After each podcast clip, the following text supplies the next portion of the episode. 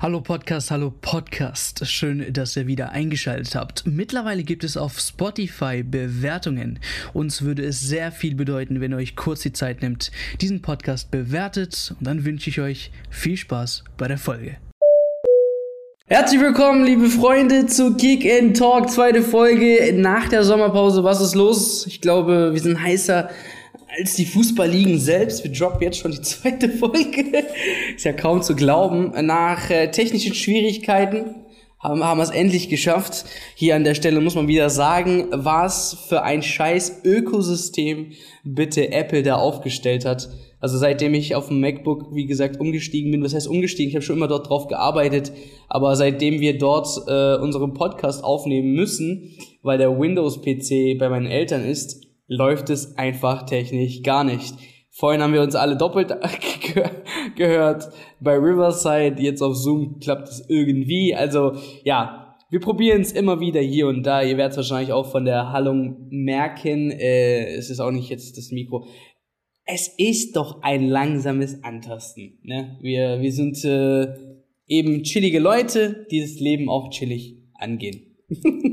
äh, Frage, Digga, ihr habt jetzt hier eure Prüfung gehabt, habe ich gar nicht vergessen zu fragen. Wie war's? Ja, ich denke doch, es war, war ganz in Ordnung. Also das Gefühl ist auf jeden Fall gut. Die Klausur war nicht so schwer. Ähm, aber mal schauen, wie der Dozent das bewertet. Aber ich habe jetzt erstmal ein gutes Gefühl bei der ganzen Sache. Ja, ich ebenfalls, aber notfalls wird's halt eine Teilpunktejagd. Wie immer. Immerhin. Und jetzt nichts mehr, ne? Nee, jetzt haben wir erstmal Semesterferien. Müssen aber beide noch eine Hausarbeit schreiben, auf jeden Fall. Ja, ja. erstmal Chillaui. Wir haben es euch gesagt, äh, ja, Fragen und Antworten, Q&A äh, fanden wir auf jeden Fall nice und ich denke für den Anfang, auch wenn es jetzt nicht so viele waren, aber äh, gab es schon einige, einige interessante Fragen und auf die wollen wir näher eingehen und würde ich sagen, verlieren wir auch keine Zeit. Äh, wir haben auch persönlich paar Fragen mal so rausgepickt, ohne von euch äh, die jetzt äh, ja reinzunehmen. Aber ich würde mal mit euren Fragen antworten. Marius 1800, ähm, ich nehme mal seine Frage vorab, weil ich glaube, die Frage interessiert oder fragen sich immer die meisten, wann gibt es wieder Stadion-Vlogs? Ähm, und da muss ich ehrlich sagen, fürs Erste gibt's keine Stadion-Vlogs aus meiner Seite. Ähm, Nochmal quasi im Flashback, wie das alles passiert ist. Es kam ja Corona, ich konnte nicht mehr vor Stadion. Ähm, und wer meine Vlogs verfolgt hat, ähm, habe ich euch schon erzählt, ich habe mein Studium abgebrochen, um einfach selbstständig zu werden in keine Ahnung was. Und Fußball war so das Erste, was mir in meinem Kopf ähm, ja, eingefallen ist. Da habe ich mir gedacht, okay, warum nicht über Fußball labern? Dann habe ich erstmal ohne Gesichtscam äh, Videos gemacht, dann mit Gesichtscam, dann vor den Stadion Interviews, dann kamen Vlogs ähm, von daher hat sich das alles so aufgebaut und durch Corona ähm, ist das halt eben alles ausgefallen und da musste ich schnell schauen, okay, äh, erstens, ich habe keinen Bock, nochmal irgendwie äh, die Schulbank zu drücken. Was heißt Schulbank? Also im Studium.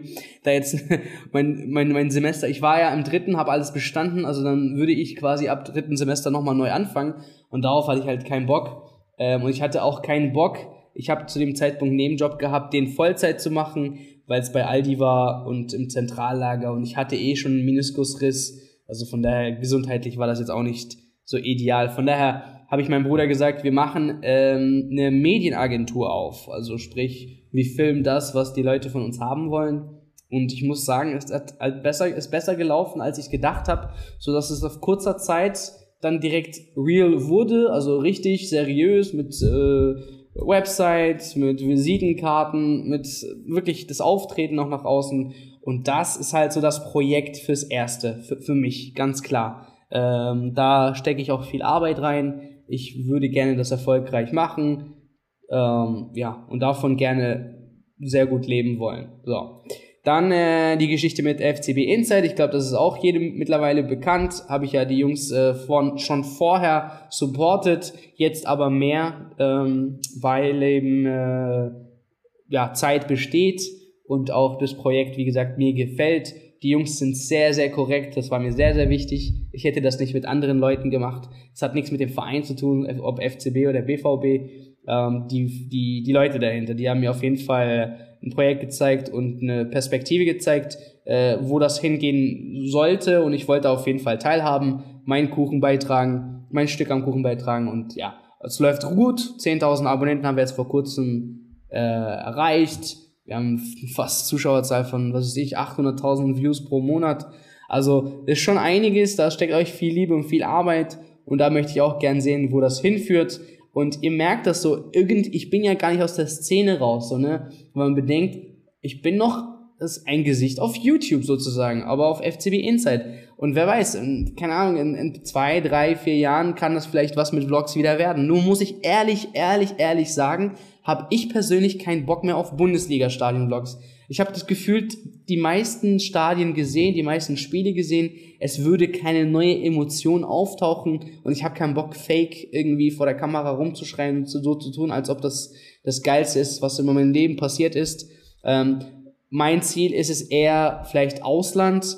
Ich habe das immer wieder erwähnt. Eigentlich war ja auch die dritte Staffel geplant, endlich mal Europa, danach ins Ausland, Südamerika, äh, ja, Südamerika die ganzen Sachen mitnehmen. Da sind ja die Derbys schlechthin, Alter, Osteuropa. Also da sind ja richtig viele kranke Derbys am Start. Die wollte ich auf jeden Fall machen.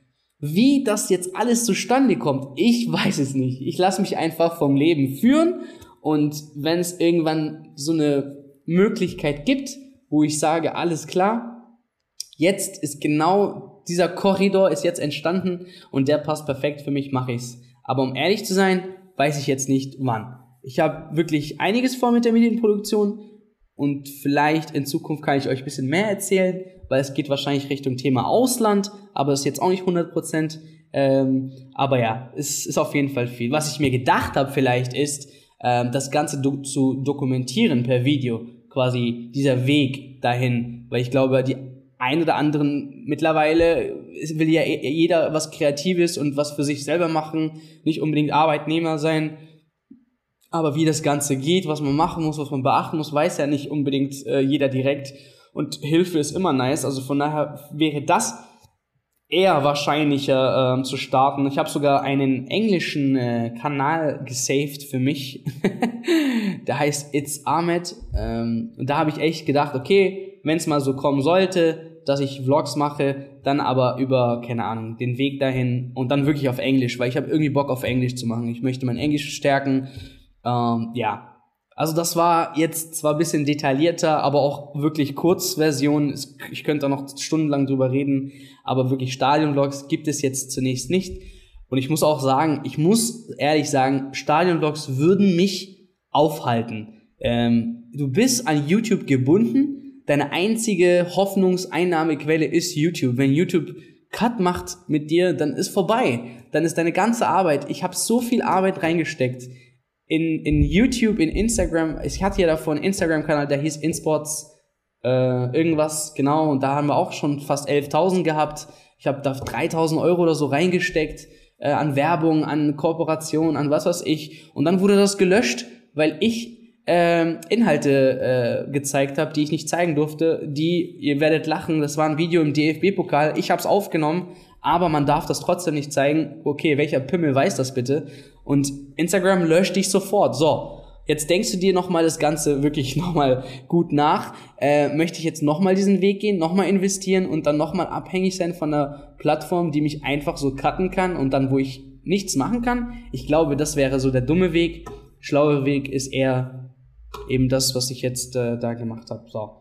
Aber jetzt, um nicht das Ganze nochmal, wer sich, für wen sich wirklich... Was mich jetzt mal interessieren würde, würdest du jetzt selber sagen, dass du in deiner Freizeit trotzdem ab und zu nochmal ins Stadion gehst, gerade ab und zu mal zum VfB, einfach mal ohne Vlogs, sodass du einfach sagst, hier, ich habe jetzt Samstag nichts zu tun und genau. habe jetzt spontan durch einen Kollegen Karten bekommen, ja, ich gehe ja. jetzt zum VfB ja. oder denkst du jetzt, dass du jetzt ja, weil du jetzt keine Vlogs mehr machst, auch nicht mehr grundsätzlich ins Stadion gehst, sondern einfach alles nur noch das per Fernseh gucken willst oder halt YouTube-Highlights oder irgendwelche genau. illegalen Streams. Also äh, ich, ich habe mich einfach ja nur zum wieder normalen Fußballzuschauer geändert, sozusagen.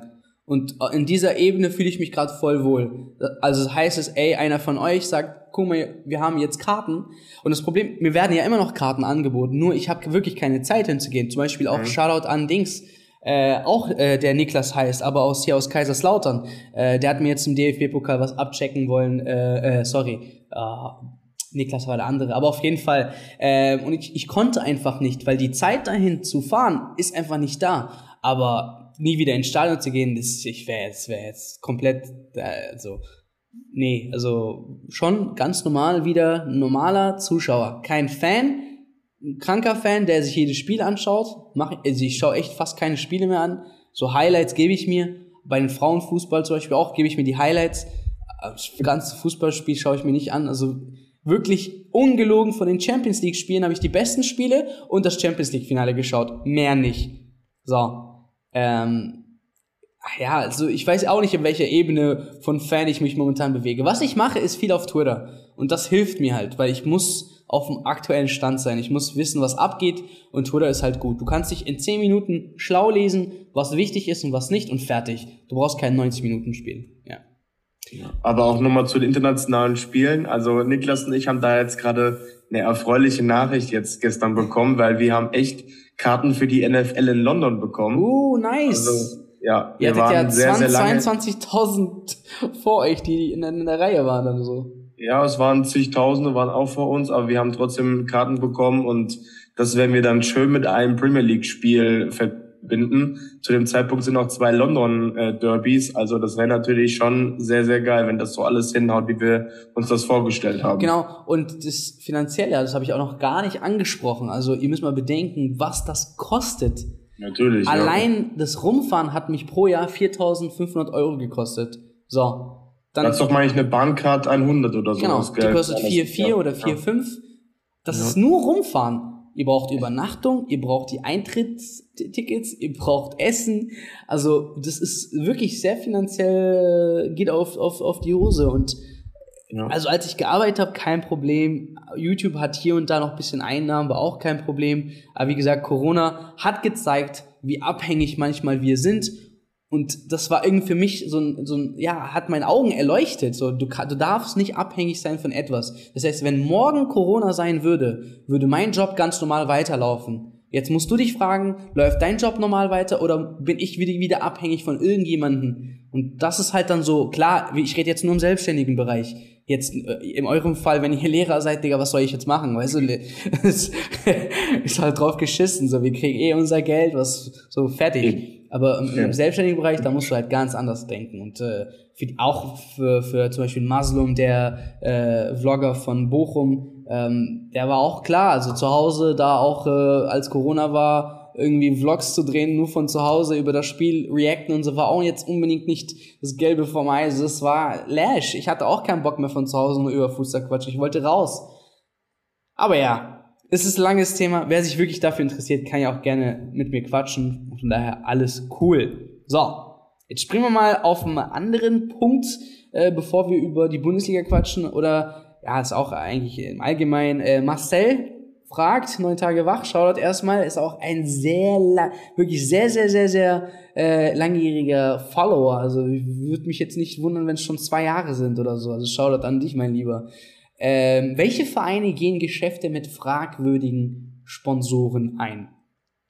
Ich würde mal übergeben, weil ich habe jetzt zu viel gequatscht. Äh, Jungs, wenn ihr jetzt mal, keine Ahnung, vielleicht sind es ja auch schon zwei, drei Vereine bei euch im Kopf, die mit, äh, mit, mit äh, ja, fragwürdigen Sponsoren Geschäfte eingehen. Sollen wir erstmal fragwürdig definieren oder was sind fragwürdige Sponsoren? Gazprom, Qatar Airways, was, was, ist, was ist fragwürdig? Flying Emirates, also es ist ja alles, ich finde, hinter jedem Sponsor gibt's irgendwo so seine, ja, wie hieß diese so Fleisch, Fleischproduktionsfirma von Dings? Von ja, genau, Simply Media, sowas. Das, die haben nicht die Leichen im Keller. wie hieß nochmal die Fleischproduktionsdinger? Fleisch äh, von, von Schalke?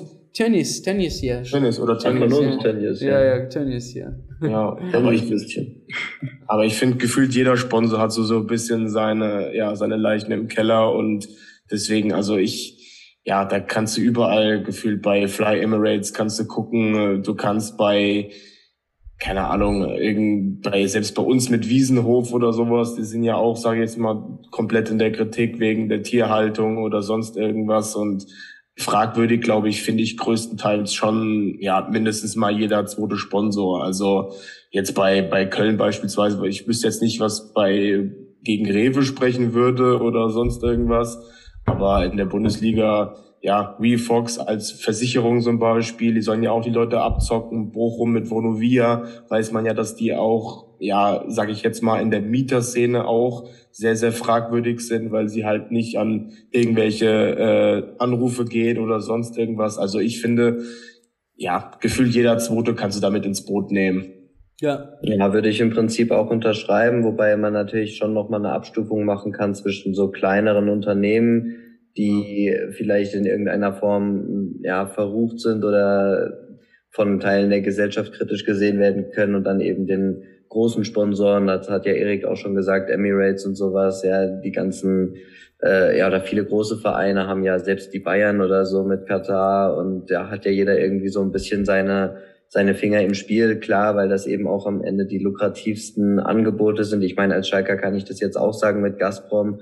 Äh, alles, was wir jetzt an Deals nach Gazprom hatten, mit VivaWest, mit meinauto.de und so, die zahlen alle für ihre Verhältnisse viel, aber das kommt natürlich bei weitem nicht an die Summen ran, die wir von Gazprom bekommen haben. Und trotzdem finde ich, ist es immer eine Art und Weise, wie du eben mit entsprechenden Situationen umgehst. Ich meine, äh, klar, jetzt hat Schalke zum Beispiel sich von Gazprom gelöst. Allerdings ist der Sponsor Gazprom, äh, der Ruf im Prinzip seit Jahren der, gleiche. Das hat man jetzt eben aufgrund des Konflikts eben zwischen, zwischen Russland und der Ukraine gemacht. Ähm, um da Konsequenzen gegen Russland äh, quasi auch einzuhalten und da konsequent zu sein.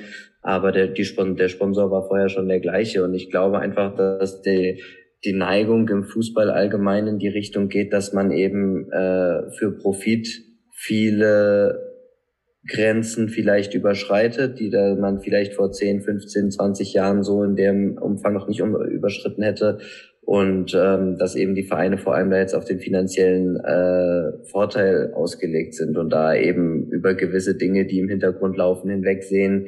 Man beschwert sich oder man, man regt sich zurecht darüber auf, über die Bedingungen jetzt in, keine Ahnung, Katar, wie, wie die Stadien gebaut worden sind, aber trotzdem macht man mit den ganzen katarischen Firmen ähm, am Ende trotzdem Geschäfte, weil sie eben gut zahlen und äh, das ist eine Sache, eine Tendenz, wo ich sagen würde, es gibt wenige Vereine, vielleicht sollte man die Frage eher umgekehrt stellen, wie, welche Vereine würden nicht auf solche Deals eingehen, weil ich glaube, das ist inzwischen deutlich weniger. Ähm, aber natürlich ist eben auch bei der Sponsorensache, wie Erik gesagt hat, jeder hat irgendwie Dreck am Stecken und die Frage ist halt, äh, in, oder wie groß ist das äh, sozusagen und wie groß ist eben auch die Masse an Leuten, die davon betroffen ist.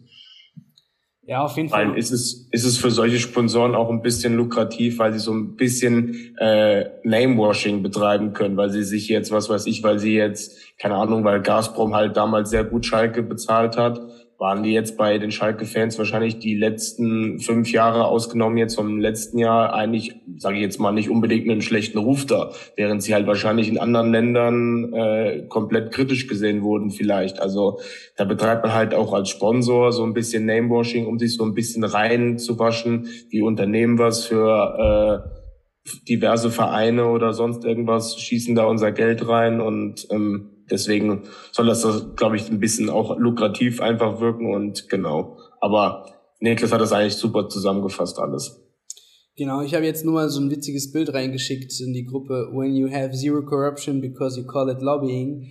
Ähm, also aus westlicher Sicht ist halt immer so, man betrachtet ja das Ganze und dann sind eigentlich meistens korrupte Länder ja nicht aus Europa sozusagen, ne?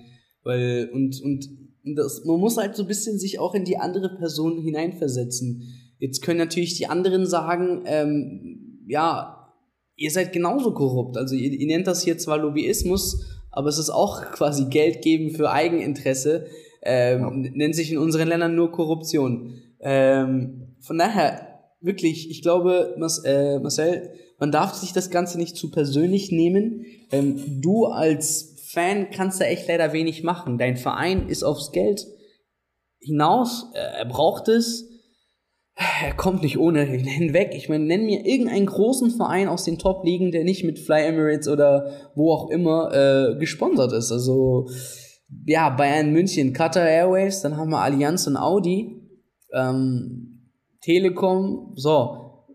Wo willst du anfangen? Weißt du, was ich meine? So selbst der große FC Bayern braucht Qatar. Also, ja, ich glaube, wie gesagt, unter, unter, unter, unter Niklas in der Aussage kann man da einen Punkt machen. Ähm, welche Mannschaft hat überhaupt nichts, also keinen Dreck am Stecken, so. Ähm, und da eine rauszufinden, dann wirst du wahrscheinlich irgendeine kleine rauspicken, die eh nicht so einen großen Sponsor-Deal bekommen hätte mit den ganz großen Namen. Von daher. Mhm. Ähm, einmal noch international und das ist auch schnell beantwortet, bevor wir zur Bundesliga kommen. Jenk fragt, meinst du Messi zurück zu Barca? Fragezeichen. Ich glaube, dieses Projekt Messi zu Barca ist immer noch offen, es ist nicht abgeschlossen. Ähm, lass mich nicht lügen, wie lange er bei PSG bleibt, ob er seinen Vertrag nochmal zu Ende spielt. Ich glaube einfach, dass ähm, A zu PSG Zeiten, je nachdem, wird Barca ihn finanziell sich nicht leisten können. Das heißt, da muss gewaltig was passieren. Egal, was Barca überhaupt momentan macht, ich will wissen, wie es finanziell da momentan funktioniert. Also die haben ja die allergrößten Kracher momentan, wirklich. Wir haben Rafinha, wir haben Kunde, das sind Namen, die haben sie in der letzten Zeit gar nicht finanzieren können. Jetzt auf einmal, wenn sie am höchsten verschuldet sind, also das macht bei Barca absolut gar keinen Sinn. Aber, um nur auf den Punkt zu kommen, äh, Messi zurück zu Barca. Ich glaube, das Kapitel ist immer noch offen. Ähm, man muss nur schauen, wie das finanzierbar ist. Ja. ja. Würde ich im Prinzip auch unterschreiben. Ich denke auch, dass Messi den Weg zurück zu Barcelona auf jeden Fall finden wird, eventuell dann eben aber auch in einer anderen Position als als Spieler, also zum Beispiel in einem, später nach der Karriere im Sportdirektorposten oder sonst was. Ob er als Spieler zurückkehrt, hängt, glaube ich, auch viel von der Einstellung von Messi ab. Wenn Messi das unbedingt möchte und bereit ist, auf viel Geld zu verzichten, dann wird das passieren. Ja, wie du sagst, jeder gute Spieler, jeder Top-Spieler, der, der gerade halbwegs bezahlbar ist, äh, ja, den reißt sich Barca unter den Nagel. Und wenn man natürlich mit Messi die eigene Vereinsikone da zurückholen kann, werden sie sich diese Chance natürlich nicht entgehen lassen. Ähm, aber klar, wenn natürlich Messi sagt, ja, ich verdiene hier gerade gutes Geld bei Paris und ich hatte jetzt eine erfolgreiche Zeit bei Barcelona, ähm, aber ich brauche das jetzt nicht alles wieder über den Haufen werfen, um nochmal ein halbes schönes Jahr in Barcelona zu haben, dann wird das eher nichts werden. Also ich denke, es wird vor allem von der finanziellen Seite auch abhängen. Genau. Die nächste Frage, ich glaube, ich kann Erik ganz kurz beantworten von Moritz. Moritz im 13. Abstiegswahrscheinlichkeiten in Prozent. Schalke, Bremen, Bochum, Stuttgart, Hertha, Augsburg, Köln in Klammern, Fragezeichen, weiß ich, ich hätte jetzt Köln mal rausgenommen. Ähm, aber ja, wie sieht's aus, mein Großer? Deine Bremer liest du dort? ja, aber er hat schon eine gute Auflistung gemacht, weil das sind auf dem Papier die Teams, die ich auch unten drin sehe. Vielleicht noch der VfB, je nachdem halt, wie das Ganze jetzt ineinander greift, wenn jetzt Mangala noch zu Nottingham geht. Stuttgart ähm, steht aber doch drin, oder? Stuttgart, Stuttgart steht drin, ja. Ah gut, ich, ich habe hab ich jetzt nicht gehört in der Auflistung. Ähm, aber prozentual muss ich sagen, äh, ist eigentlich Bochum ganz klarer Call mit am höchsten die Wahrscheinlichkeit. Da gehe ich sogar bei fast 90 Prozent rein, weil ich einfach finde, dass die zweite Liga, äh, dass die erste Liga jetzt aktuell mit dem, was gerade so ja an, an Marktwert zum Beispiel da ist oder generell wie Bochum gerade agiert, dass sie viele Verluste jetzt haben und zudem auch das zweite verfluchte Jahr jetzt ansteht. Ich glaube, das ist dieses Jahr einfach nicht nicht zu packen und da werden sie entweder auf äh, 18 oder auf 17, vielleicht sogar auf 16 landen, aber selbst da die Relegation wird kein Zuckerschlecken, glaube ich.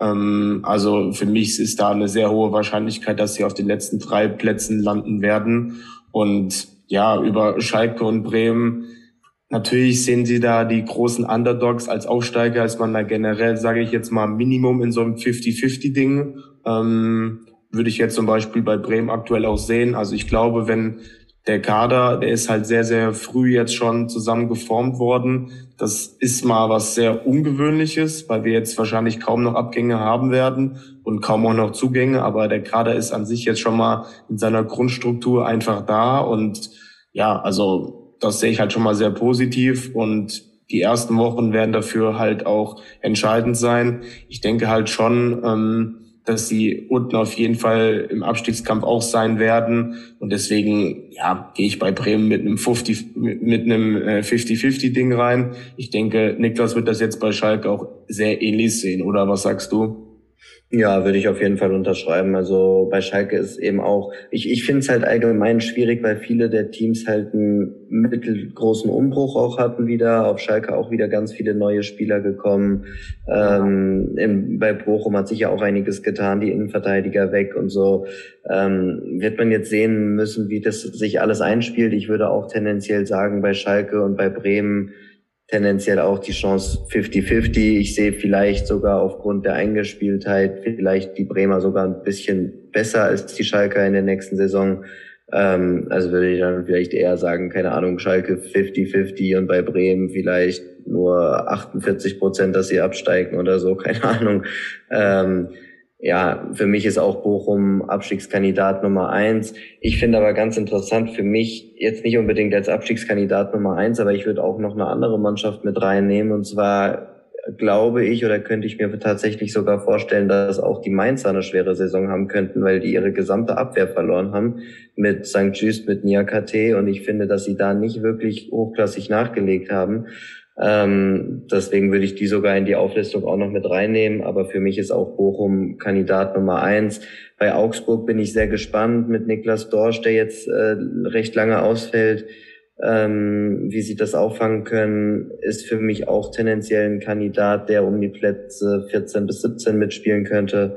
Vor allem, wenn man ähm, sich den Kader anguckt, der lebt halt wirklich nur von diesen alten Recken außer Pepi, musste man den Kader durchgehen. Die haben gefühlt keine Leute, die unter 24, 25 sind. Und da sehe ich halt auch natürlich gewisse Vorteile, weil sie eine gewisse Routine haben, aber auch ja keine große Entwicklung in dem Kader. Und Augsburg natürlich gefühlt sagt man, sie ist schon seit zehn Jahren tot. Die haben sich immer irgendwie in der Klasse gehalten. Aber ich glaube, gerade in diesem Jahr ähm, sind sie sogar prozentual sogar vielleicht auch äh, ja eher am Start Richtung Abstieg zu gehen. Und da würde ich sogar mich anschließen, würde auch sagen, dass da vielleicht sogar auch so 50, 60 Prozent die Wahrscheinlichkeit ist, dass sie auf einen der drei letzten Plätze ja am Ende landen.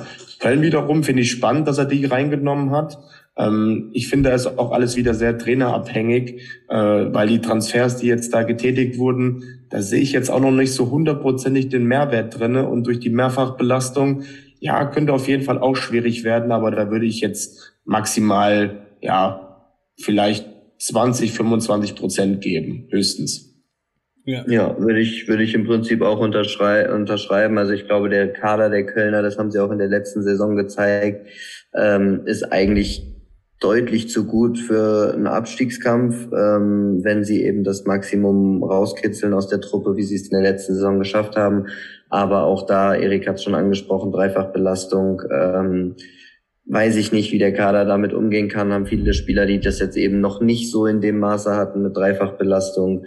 Ähm, bin ich mal gespannt. Äh, trotzdem schließe ich mich da auch Erik an von all den genannten Mannschaften äh, sehe ich Köln mit der geringsten Wahrscheinlichkeit, dass sie absteigen. Bei Stuttgart und Hertha, auf die zwei sind wir jetzt ja noch nicht so wirklich eingegangen. Stuttgart ist halt für mich die große Wundertüte, weil ich einfach sehr gespannt bin, was auf dem Transfermarkt passiert. Mangala steht jetzt vorm Wechsel, sollten jetzt Kalajdzic und Sosa noch gehen zum Beispiel.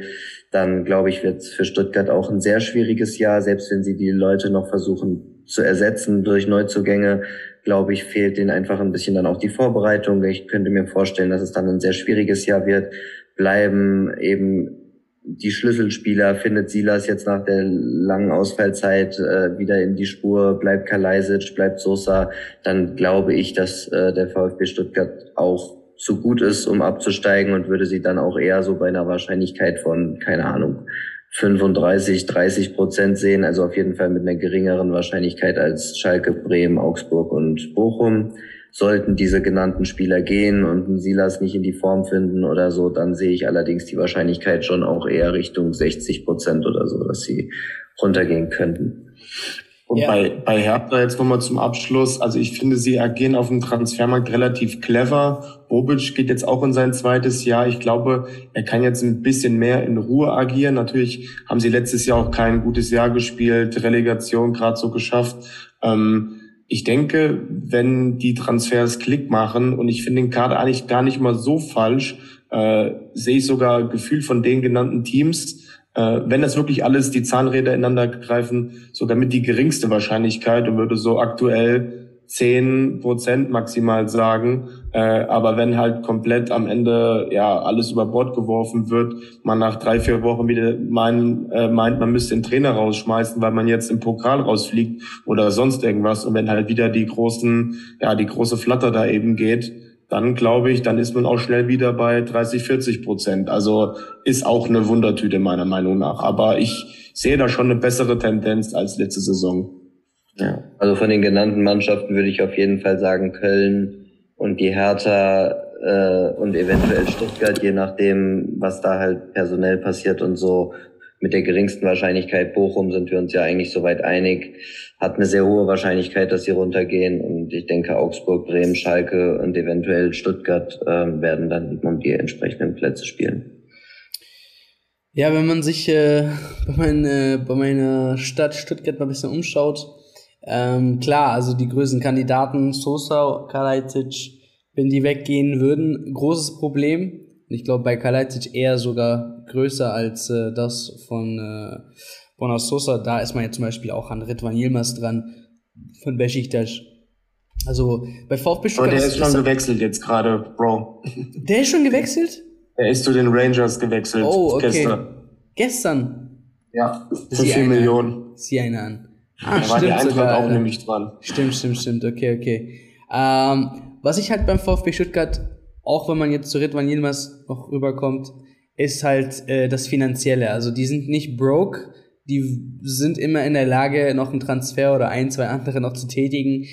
Kalajdzic würde gutes Geld bringen, Bonasosa würde gutes Geld bringen. Ähm, man hätte da mit den Zweien, lass mich nicht lügen, 50 Mille, 60 Mille, je nachdem, äh, zur Verfügung, die man dann in das Team nochmal investieren würde. Ähm, und da würde ich einfach sagen, Materazzo, Misslinter, die werden schon die schlauen Transfers machen.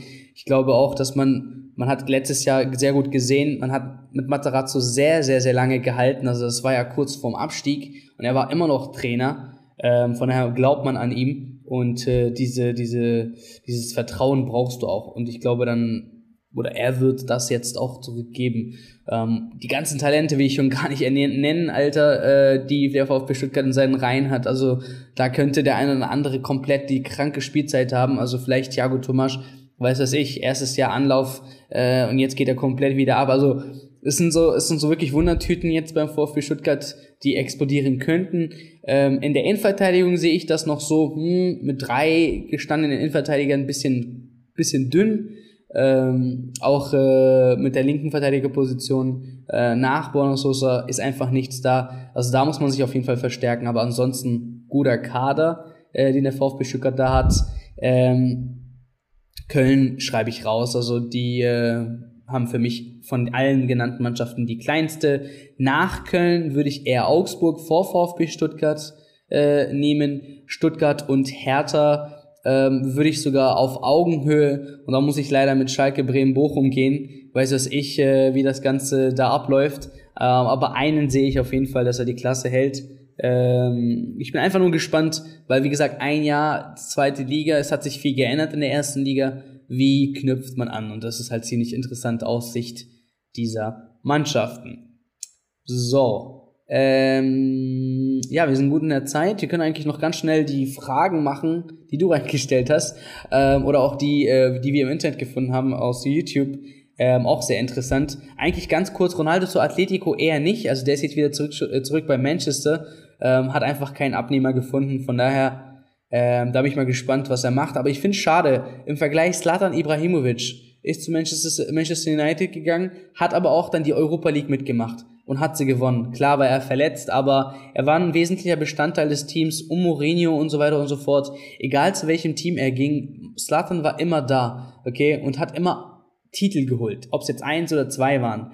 Und äh, dass Cristiano Ronaldo so nicht in der Lage ist, mit Manchester United Pokal, Liga, National, was auch immer, das ist, ist schon, schon bitter. Und wenn man so jetzt das Ganze mitbekommt, dass eben sein Berater sich gefühlt jeder Mannschaft da geboten hat, ein Cristiano Ronaldo, ja, das ist schon sehr, sehr armselig, auch zu Atletico. Also bei aller Liebe, du hast so lange bei Real Madrid gespielt. Atletico wäre der letzte Verein, wo du dich anbieten solltest. Auch zu Manchester City. Das hat ja auch gestimmt im Nachhinein. Das war keine Lüge, äh, kurz bevor er zu Manchester United gewechselt ist. Ähm, von daher sehr, sehr mies, aber zu Atletico wird das nix.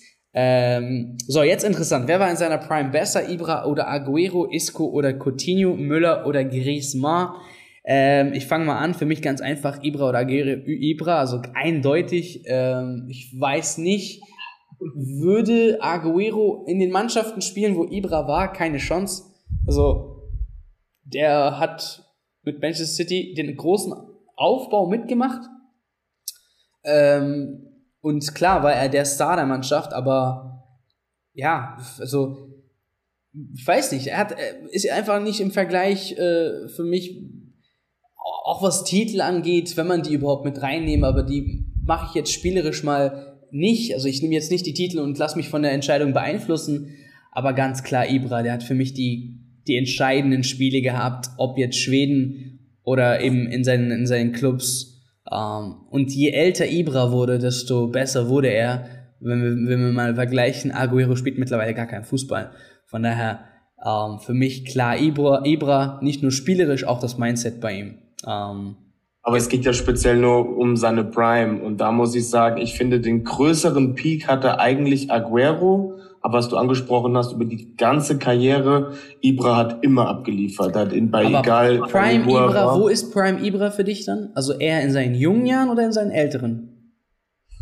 Uh, schwierig. Prime Ibra, ich, sagst du dann in Inter, sagst du bei AC oder sagst du schon PSG? PSG war ja auch krass. Also ich erinnere mich da an die Zeit gerade für Schweden, wo er ordentlich rasiert hat und die alleine zur EM, war nicht, war das damals, geschossen hat. Ähm, also ich würde jetzt mal so sagen, vor fünf, sechs Jahren hatte er seine ultra krasse, wenn ich jetzt mal, ich habe jetzt aber die Statistiken dazu nicht im Kopf, aber ich würde gehen, den besseren Peak hatte, wie gesagt, Aguero, aber über die gesamte Karriere gesehen schon Ibra. Mhm. Jetzt versuche ich mal äh, Dings technisch mal zu gucken, wie viele Tore es waren. Er war ja noch sogar in der MLS, war ja auch krass. Äh, sein Debüt, hast du sein Debüt da gesehen? Äh, Weitschuss und was weiß ich. Ja. Also, das, das sind halt so Ibra-Momente. Da denke ich mir so, okay, ich kenne keinen Spieler, der so eine, der so ein, ähm, ja, es ist ein Charisma. Weißt was ist das bei Ibra? Ich weiß es nicht. Es ist einfach etwas da, was den Spieler über anderen Spielern stellt, a und auch unterscheidet. Es gibt keinen Spieler, der ähnlich ist wie Ibrahimovic. Ähm, wir, haben, wir haben die kranke Saison, das war die Saison 11-12, da würde ich schon so Prime Ibra mal nehmen bei, äh, bei AC Milan, wo er 28 Tore geschossen hat, 8 Vorlagen, aber auch die 15-16er Saison mit Paris Saint-Germain, 38 Tore, 13 Vorlagen. Also da hat er auch schon äh, enorm, enorm äh, gut gespielt. Und da muss ich einfach dreimal Prime Ibra nehmen. Inter, AC Milan gegen Ende und dann äh, PSG kurz vor seinem Abgang. Also ja, da tue ich mich echt momentan schwer, aber ich glaube, man kann es sehr gut unterscheiden. In Ibra bei Inter war einfach äh, schneller, agiler, ähm, aggressiver, bissiger. Bei, bei Italien war das so ein Mix. Er hat sich langsam zu einem Inzaghi entwickelt und bei Paris Saint-Germain war er dann der Inzaghi, aber viel sportlicher. Ähm, genau. Ich werde wahrscheinlich aber eh hier meinen äh, meine meine Liebe zu Ibra äh, gewinnen. Von daher geht das über über Aguero, aber Aguero klar ein Einzigartigspieler. Isco oder Coutinho? Ja, Isco ist für mich so die traurigste Fußballgeschichte ever, weil ich bin großer Fan geworden von ihm hat eine, hatte in dem Fußball eine ähnliche Position zu spielen und daher sehr viel abgeguckt oder musste mir sehr viel abgucken ähm, und dann seinen Spielstil quasi aufgegessen. Aber das war dann so Ende Malaga, Anfang Real Madrid.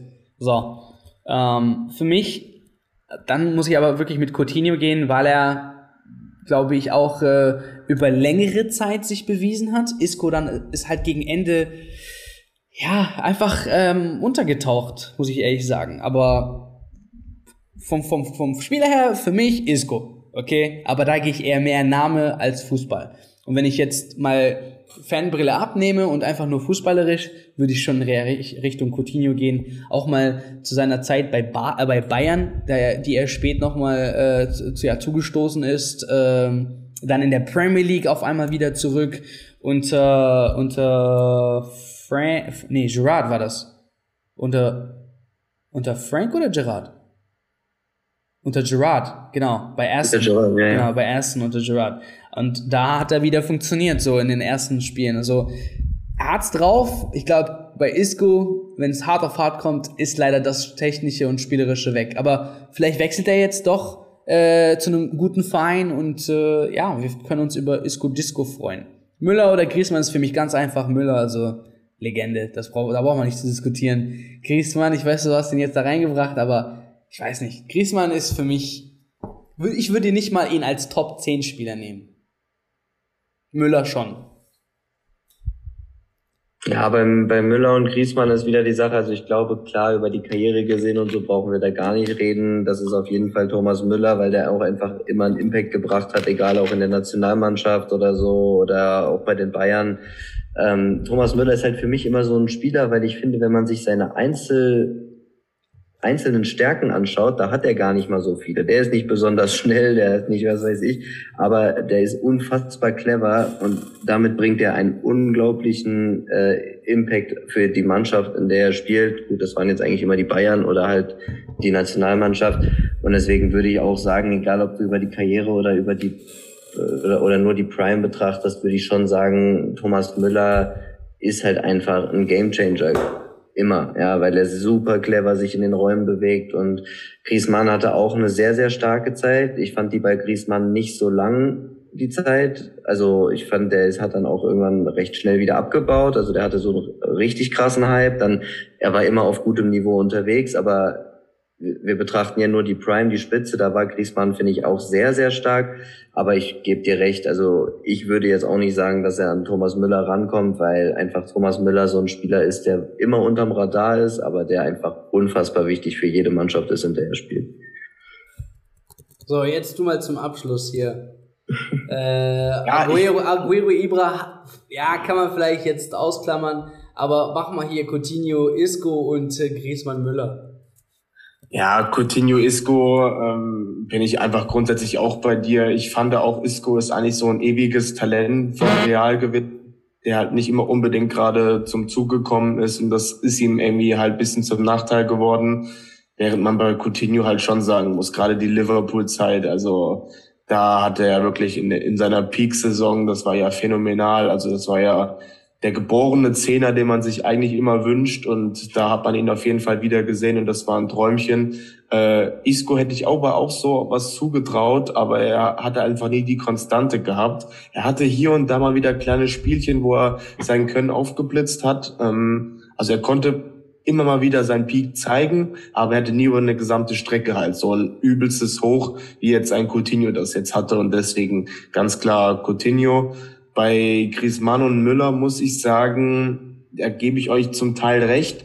Aber ich würde jetzt die ganze, ja, den ganzen Wiederaufbau von Atletico sehr auf Griezmann auch beziehen, weil er hat gefühlt, nachdem Atletico damals gefühlt keinen Titel geholt hat und äh, als man dann die La Liga endlich mal wieder gewonnen hat, äh, ja, unter seinem Fetisch als man ihm von Sociedad geholt hat, hat man schon einen übelsten Aufschwung bei denen erlebt die eine Saison, ich erinnere mich, wo sie, wo sie den Pokal gewonnen haben, die La Liga, also das war schon phänomenal. Das eine Jahr, wo sie dann äh, gegen Reales Finale ganz, ganz unglücklich verloren haben, weil Ramos in der 90. plus zwei oder plus drei den Ausgleich köpft und dann gibt's halt das 4-1 nach Verlängerung. Ähm, ja, das würde ich jetzt auch nicht unterschätzen. Bei Müller halt wie, wiederum äh, seine, seine Zeit, wo er als ja, als Bayern-Bubi quasi die Welt erobert hat. Ich erinnere mich an die Zeit in Südafrika, wo er im Alter von, lass mich, lass mich nicht lügen, 20 oder sowas oder 21 Torschützenkönig einfach wurde und äh, ja schon damals für Aufsehen gesorgt hat. Und er spielt halt immer noch beim FC Bayern. Deswegen ist dieses Image von Thomas Müller halt einfach ein ganz großes und ja, über die lange Zeitraum gesehen halt ist er halt gefühlt immer in seiner Peak außer jetzt unter Kovac, da würde ich ihn jetzt vielleicht ausklammern, weil ja, da kam halt auch nicht so zum Zug oder hat er, hat der Nico nicht so sein Potenzial gesehen. Ähm, ja, Ich glaube, das würde er mittlerweile auch anders sehen. Ja. In einem Interview mit Wolfsburg, was ich da gelesen habe, dachte ich mir auch so, ja gut, den Müller hast du ja nicht so gerne gehabt dafür. Naja, aber ja, in Summe kann man schon argumentieren für Müller, nur ich würde, würde es jetzt nicht so klar ausdrücken wie ihr beide jetzt. Ich, ich würde vielleicht das so sagen, ähnlich wie ich das auch immer bei Ronaldo und Messi sage. Ich glaube, Griezmann ist der bessere Fußballer weil er einfach viele Attribute deutlich besser beherrscht, sei es vielleicht ein Dribbling oder sonst was. Aber ich glaube, dass Müller am Ende den noch größeren Impact für eine Mannschaft bringt. Sowohl als Anführer, gut, der war halt immer bei Bayern und beim DFB, da hat er natürlich auch sich seinen Anführer, seinen Anführerstatus erarbeitet und so. Aber ich glaube, der bringt einfach einen unheimlichen Mehrwert. Und man muss auch sagen, ich bin auch fest davon überzeugt. Es hat ja auch Lewandowski zum Beispiel immer gesagt, auch in den Saisons, wo Lewandowski jetzt so krass war, hat immer wieder betont, Thomas Müller ist da einfach ein ganz wesentlicher Meilenstein, weil er durch seine cleveren Laufwege immer wieder Räume schafft und sowas. Das sind halt Dinge, die jetzt in Statistiken auch gar nicht immer unbedingt auffallen. Aber ich würde sagen, dass Müller vielleicht ein bisschen mehr noch den Impact für eine Mannschaft bringt, während vielleicht Griesmann, was individuelle Techniken betrifft oder so, vielleicht ein bisschen die Nase vorne hat. Aber ich glaube, ähm, trotzdem, wenn ich wählen müsste zwischen einem Thomas Müller und einem Griesmann in der Prime, es wäre zwar, ich hätte beide gerne gehabt, aber ich würde trotzdem eher bei Thomas Müller. Ja, Freunde, ihr seid an der Reihe Prime, Ibra, Aguero, Coutinho, Isco, Müller, Griesmann mal für euch argumentieren, wer wann besser war. Und damit will ich sagen, machen wir hier auch einen Cut für diese Folge. Eure Fragen, unsere Antworten. Wir würden das gerne ähm, ja? Michi nicht vergessen mit seiner Aussage hier. ja, ich habe den schon mal, ich habe den direkt schon geschrieben. Also Michi fragt, wann darf ich noch mal Gast sein? Ich habe ihm gesagt, du bist immer herzlich willkommen. Und er meinte, ja, sobald. Genauso wie die anderen Leute auch, die Bock haben. Genau, also genau. Ihr seid, ihr seid immer herzlich willkommen. Wie gesagt, das ist so ein wie soll ich sagen, familiärer Podcast. äh, von daher, äh, Max hat sich ja gemeldet, der mittlerweile in unserer Gruppe ist, aber nur am Saufen. Äh, Shoutout an Max hier an der Stelle. äh, von daher, ihr seid wirklich immer herzlich willkommen über über äh, äh zu diskutieren. Ähm, ja, natürlich auch jetzt äh, in einem in einer in einer Lage, wo man diskutieren kann. Also wenn ihr jetzt nicht unbedingt äh, geübt seid am, am, am Mikro oder euch nicht wohlfühlt, wäre das vielleicht jetzt nichts. Aber wenn ihr sagt, ich habe lieben gern Bock zu diskutieren, immer her damit. Ihr könnt immer willkommen. Äh, ihr seid immer, seid immer herzlich willkommen. Einfach anschreiben und dann finden wir auf jeden Fall was. Genau, von daher würde ich sagen, wir verabschieden uns an der Stelle, sagen auf jeden Fall vielen Dank.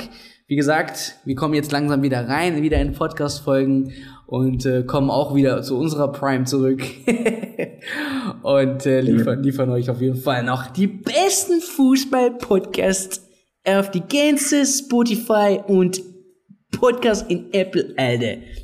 Bis dahin, macht's gut. Ciao, ciao. Okay, Episode ist vorbei. Vielen Dank fürs Zuhören. Bitte, bitte, bitte, bitte lasst unbedingt ein Review oder ein Abo da. Das hilft sehr, diesen Podcast